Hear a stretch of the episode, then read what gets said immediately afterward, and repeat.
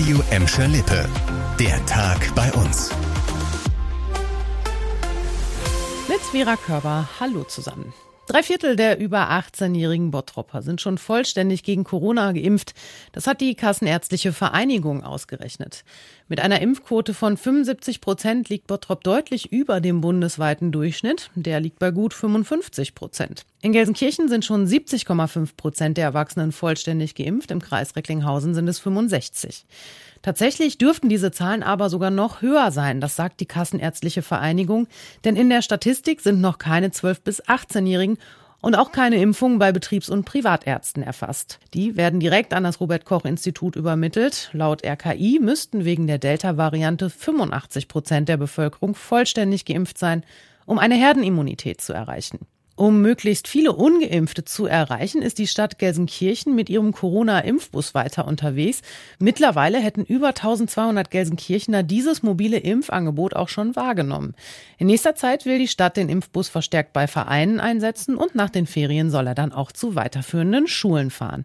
Ja, und um Impfquoten ging es heute auch bei der Ministerpräsidentenkonferenz. Bundeskanzlerin Angela Merkel und die Ministerpräsidenten der Länder haben entschieden, dass die Inzidenz weiter der ausschlaggebende Faktor für Lockerung der Corona-Maßnahmen bleibt, solange die Impfquote nicht deutlich steigt. Die nicht so gute Nachricht ist, dass das Impftempo doch erheblich nachgelassen hat.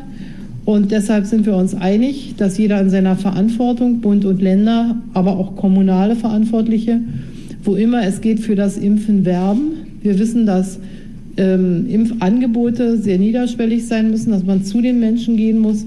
Und ich bitte auch von dieser Stelle heute noch einmal alle Freunde, Bekannten, Familienmitglieder, die vielleicht schon geimpft sind, in ihren Freundeskreisen und Familienkreisen, Sport, Vereinskreisen dafür zu werben. Ungeimpfte müssen sich auf mehr Tests einstellen. Die kostenlosen Schnelltests gibt es außerdem ab dem 11. Oktober nicht mehr für alle, die sich impfen lassen können. Auf den Bahnstrecken in Gladbeck, Bottrop und Gelsenkirchen drohen ab morgen massive Zugausfälle.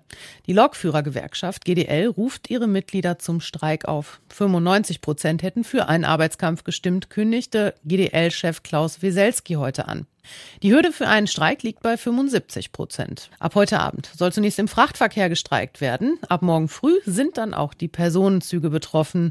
Der Arbeitskampf soll in der Nacht zum Freitag enden. Die Tarifverhandlung zwischen GDL und Deutscher Bahn erklärte Wieselski als gescheitert. Das Angebot der Bahn sei viel zu niedrig. Eine Bahnsprecherin hatte schon gestern erklärt, dass ein Streik eine Attacke auf das ganze Land wäre.